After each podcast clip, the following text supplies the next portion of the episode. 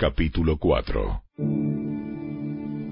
Humanamente hablando, Abraham fue el fundador de nuestra nación judía. ¿Qué descubrió él acerca de llegar a ser justo ante Dios? Que si sus buenas acciones le hubieran servido para que Dios lo aceptara, habría tenido de qué jactarse.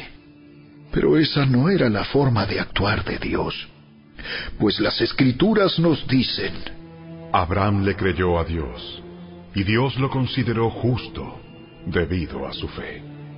Cuando la gente trabaja, el salario que recibe no es un regalo, sino algo que se ha ganado. Pero la gente no es considerada justa por sus acciones, sino por su fe en Dios, quien perdona a los pecadores. David también habló de lo mismo cuando describió la felicidad de los que son declarados justos sin hacer esfuerzos para lograrlo. Oh, qué alegría para aquellos a quienes se les perdona la desobediencia, a quienes se les cubren los pecados. Sí, qué alegría para aquellos a quienes el Señor les borró el pecado de su cuenta. Ahora bien, ¿es esta bendición solamente para los judíos? ¿O es también para los gentiles incircuncisos? Como venimos diciendo, Dios consideró a Abraham justo debido a su fe. Pero ¿cómo sucedió esto? ¿Se le consideró justo solo después de ser circuncidado o fue antes? Es evidente que Dios aceptó a Abraham antes de que fuera circuncidado. La circuncisión era una señal de que Abraham ya tenía fe y de que Dios ya lo había aceptado y declarado justo aún antes de que fuera circuncidado. Por lo tanto, Abraham es el padre espiritual de los que tienen fe pero no han sido circuncidados. A ellos se les considera justos debido a su fe. Y Abraham también es el padre espiritual de los que han sido circuncidados pero solo si tienen la misma clase de fe que tenía Abraham antes de ser circuncidado. Obviamente, la promesa que Dios hizo de dar toda la tierra a Abraham y a sus descendientes no se basaba en la obediencia de Abraham a la ley, sino en una relación correcta con Dios, la cual viene por la fe. Si la promesa de Dios es solo para los que obedecen la ley, entonces la fe no hace falta y la promesa no tiene sentido. Pues la ley siempre trae castigo para los que tratan de obedecerla. La única forma de no violar la ley es no tener ninguna ley para violar. Así que la promesa se recibe por medio de la fe. Es un regalo inmerecido y vivamos o no de acuerdo con la ley de Moisés, todos estamos seguros de recibir esta promesa si tenemos una fe como la de Abraham, quien es el padre de todos los que creen. A eso se refieren las escrituras cuando citan lo que Dios le dijo. Te hice padre de muchas naciones. Eso sucedió porque Abraham creyó en el Dios que da vida a los muertos y crea cosas nuevas de la nada. Aun cuando no había motivos para tener esperanza, Abraham siguió teniendo esperanza porque había creído en que llegaría a ser el padre de muchas naciones, pues Dios le había dicho, Esa es la cantidad de descendientes que tendrás. Y la fe de Abraham no se debilitó a pesar de que él reconocía que por tener unos cien años de edad, su cuerpo ya estaba muy anciano para tener hijos, igual que el vientre de Sara. Abraham siempre creyó la promesa de Dios sin vacilar. De hecho, su fe se fortaleció aún más y así le dio gloria a Dios. Abraham estaba plenamente convencido de que Dios es poderoso para cumplir todo lo que promete. Y debido a su fe, Dios lo consideró justo. Y el hecho de que Dios lo considerara justo no fue solo para beneficio de Abraham, sino que quedó escrito, también para nuestro beneficio, porque nos asegura que Dios nos considerará justos a nosotros también, si creemos en Él, quien levantó de los muertos a Jesús nuestro Señor. Él fue entregado a la muerte por causa de nuestros pecados y resucitado para hacernos justos a los ojos de Dios.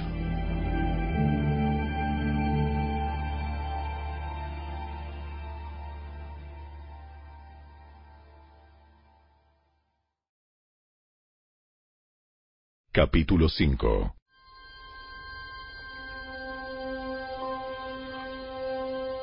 Por lo tanto, ya que fuimos declarados justos a los ojos de Dios por medio de la fe, tenemos paz con Dios gracias a lo que Jesucristo nuestro Señor hizo por nosotros. Debido a nuestra fe, Cristo nos hizo entrar en este lugar de privilegio inmerecido en el cual ahora permanecemos y esperamos con confianza y alegría participar de la gloria de Dios. También nos alegramos al enfrentar pruebas y dificultades, porque sabemos que nos ayudan a desarrollar resistencia. Y la resistencia desarrolla firmeza de carácter. Y el carácter fortalece nuestra esperanza segura de salvación. Y esa esperanza no acabará en desilusión, pues sabemos con cuánta ternura nos ama Dios. Porque nos ha dado el Espíritu Santo para llenar nuestro corazón con su amor. Cuando éramos totalmente incapaces de salvarnos, Cristo vino en el momento preciso y murió por nosotros, pecadores. Ahora bien, casi nadie se ofrecería a morir por una persona honrada, aunque tal vez alguien podría estar dispuesto a dar su vida por una persona extraordinariamente buena.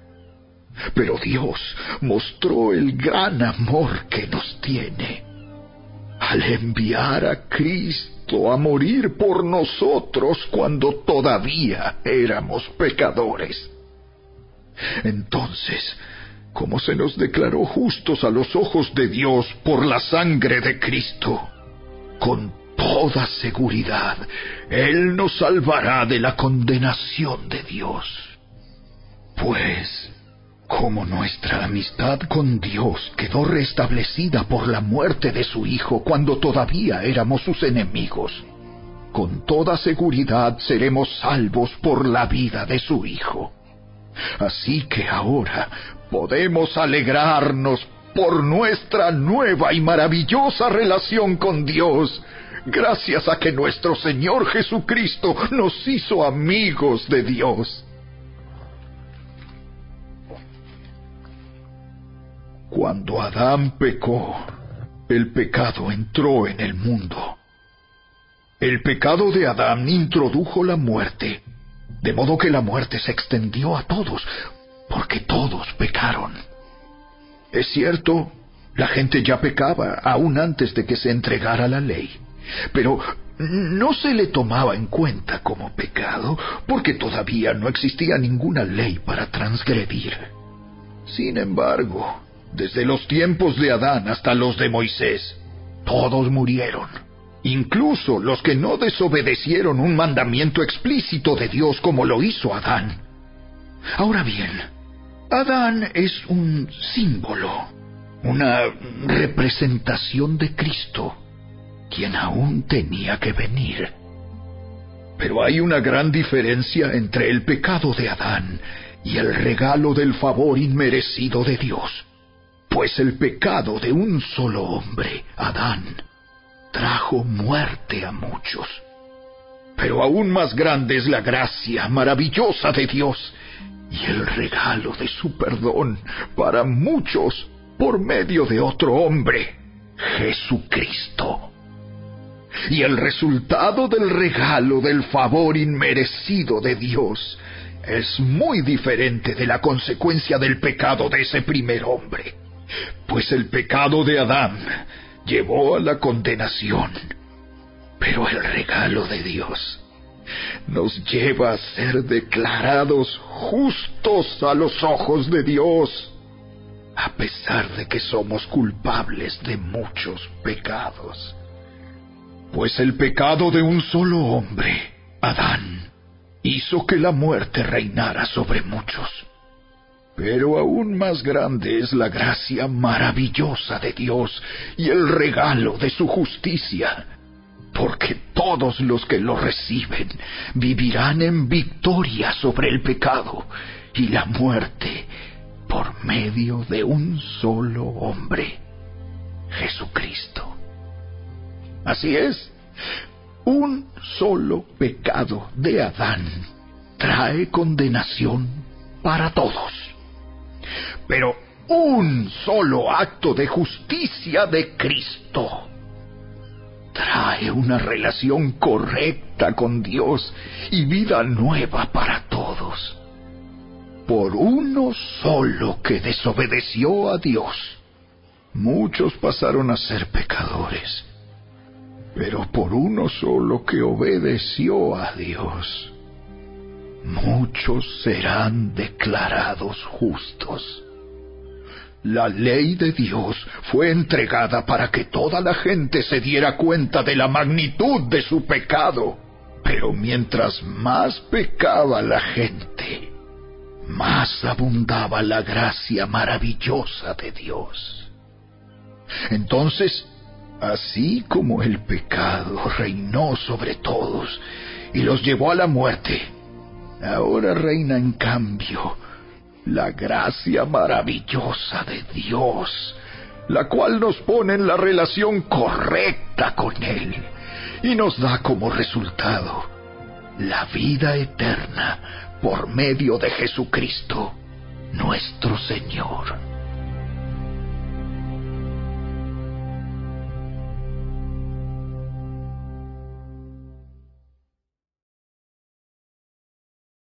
Capítulo 6 Ahora bien, ¿deberíamos seguir pecando para que Dios nos muestre más y más su gracia maravillosa?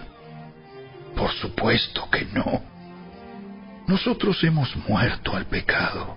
Entonces, ¿cómo es posible que sigamos viviendo en pecado?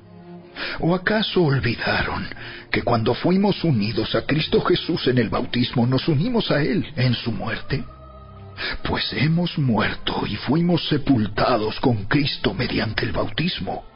Y tal como Cristo fue levantado de los muertos por el poder glorioso del Padre, ahora nosotros también podemos vivir una vida nueva.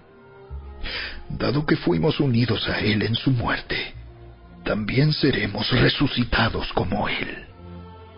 Sabemos que nuestro antiguo ser pecaminoso fue crucificado con Cristo para que el pecado perdiera su poder en nuestra vida. Ya no somos esclavos del pecado, pues cuando morimos con Cristo, fuimos liberados del poder del pecado. Y dado que morimos con Cristo, sabemos que también viviremos con Él. Estamos seguros de eso, porque Cristo fue levantado de los muertos y nunca más volverá a morir. La muerte ya no tiene ningún poder sobre Él.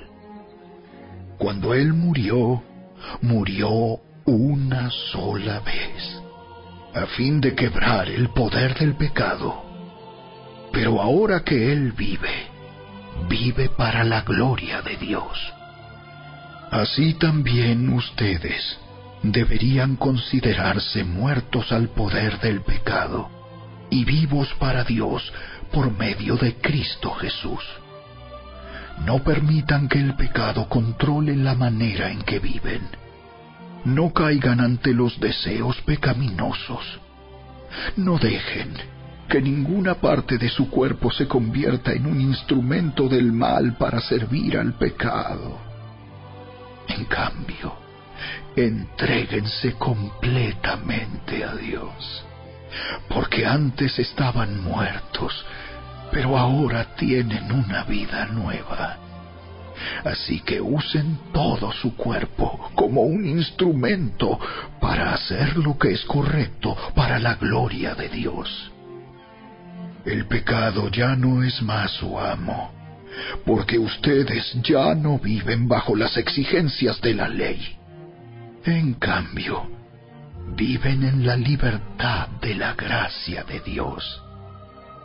Ahora bien, ¿eso significa que podemos seguir pecando porque la gracia de Dios nos ha liberado de la ley? Claro que no. ¿No se dan cuenta de que uno se convierte en esclavo de todo lo que decide obedecer? Uno puede ser esclavo del pecado, lo cual lleva a la muerte, o puede decidir obedecer a Dios, lo cual lleva a una vida recta. Antes ustedes eran esclavos del pecado, pero gracias a Dios, ahora obedecen de todo corazón la enseñanza que les hemos dado. Ahora son libres de la esclavitud del pecado y se han hecho esclavos de la vida recta. Uso la ilustración de la esclavitud para ayudarlos a entender todo esto, porque la naturaleza humana de ustedes es débil. En el pasado se dejaron esclavizar por la impureza y el desenfreno, lo cual los hundió aún más en el pecado. Ahora deben entregarse como esclavos a la vida recta para llegar a ser santos. Cuando eran esclavos del pecado, estaban libres de la obligación de hacer lo correcto. ¿Y cuál fue la consecuencia? Que ahora están avergonzados de las cosas que solían hacer, cosas que terminan en la condenación eterna.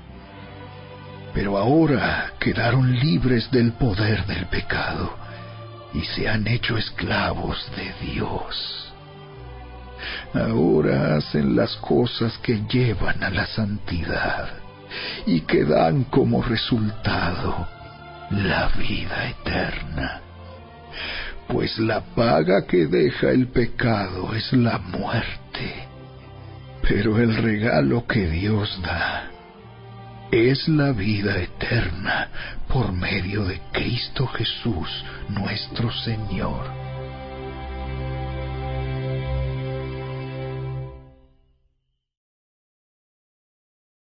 Capítulo 7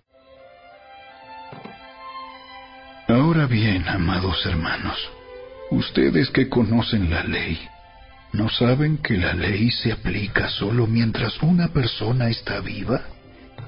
Por ejemplo, cuando una mujer se casa, la ley la une a su marido mientras él viva.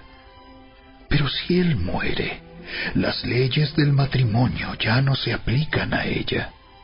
Así que mientras su marido viva, ella cometería adulterio si se casara con otro hombre. Pero si el esposo muere, ella queda libre de esa ley y no comete adulterio cuando se casa de nuevo. Por lo tanto, mis amados hermanos, la cuestión es la siguiente. Ustedes murieron al poder de la ley cuando murieron con Cristo, y ahora están unidos a aquel que fue levantado de los muertos. Como resultado, podemos producir una cosecha de buenas acciones para Dios. Cuando vivíamos controlados por nuestra vieja naturaleza, los deseos pecaminosos actuaban dentro de nosotros y la ley despertaba esos malos deseos que producían una cosecha de acciones pecaminosas, las cuales nos llevaban a la muerte. Pero ahora fuimos liberados de la ley porque morimos a ella y ya no estamos presos de su poder. Ahora podemos servir a Dios, no según el antiguo modo que consistía en obedecer la letra de la ley, sino mediante uno nuevo, el de vivir en el Espíritu. Ahora bien, ¿acaso sugiero que la ley de Dios es pecaminosa? De ninguna manera. De hecho, fue la ley la que me mostró mi pecado. Yo nunca hubiera sabido que codiciar es malo si la ley no dijera, no codicies. Pero el pecado usó ese mandamiento para despertar toda clase de deseos codiciosos dentro de mí. Si no existiera la ley, el pecado no tendría ese poder. Hubo un tiempo en que viví sin entender la ley. Sin embargo, cuando aprendí, por ejemplo, el mandamiento de no codiciar, el poder del pecado cobró vida. Y yo morí. Entonces me di cuenta de que los mandatos de la ley que supuestamente traían vida, trajeron en cambio muerte espiritual. El pecado se aprovechó de esos mandatos y me engañó. Usó los mandatos para matarme. Sin embargo, la ley en sí misma es santa y sus mandatos son santos, rectos y buenos. Pero ¿cómo puede ser? ¿Acaso la ley que es buena provocó mi muerte? Por supuesto que no. El pecado usó lo que era bueno a fin de lograr mi condena de muerte. Por eso podemos ver qué terrible es el pecado. Se vale de los buenos mandatos de Dios para lograr sus propios fines malvados. Por lo tanto, el problema no es con la ley, porque la ley es buena y espiritual. El problema está en mí, porque soy demasiado humano, un esclavo del pecado. Realmente no me entiendo a mí mismo, porque quiero hacer lo que es correcto, pero no lo hago. En cambio, hago lo que odio. Pero si yo sé que lo que hago está mal, eso demuestra que estoy de acuerdo con que la ley es buena. Entonces no soy yo el que hace lo que está mal, sino el pecado que vive en mí. Yo sé que en mí, es decir, en mi naturaleza pecaminosa, no existe nada bueno. Quiero hacer lo que es correcto, pero no puedo. Quiero hacer lo que es bueno, pero no lo hago. No quiero hacer lo que está mal, pero igual lo hago. Ahora, si hago lo que no quiero hacer, realmente no soy yo el que hace lo que está mal, sino el pecado que vive en mí. He descubierto el siguiente principio de vida, que cuando quiero hacer lo que es correcto, no puedo evitar hacer lo que está mal. Amo la ley de Dios con todo mi corazón, pero hay otro poder dentro de mí que está en guerra con mi mente. Ese poder me esclaviza al pecado que todavía está dentro de mí. Soy un pobre desgraciado. ¿Quién me libertará de esta vida dominada por el pecado y la muerte? Gracias a Dios. La respuesta está en Jesucristo, nuestro Señor. Así que ya ven, en mi mente de verdad quiero obedecer la ley de Dios, pero a causa de mi naturaleza pecaminosa, soy esclavo del pecado.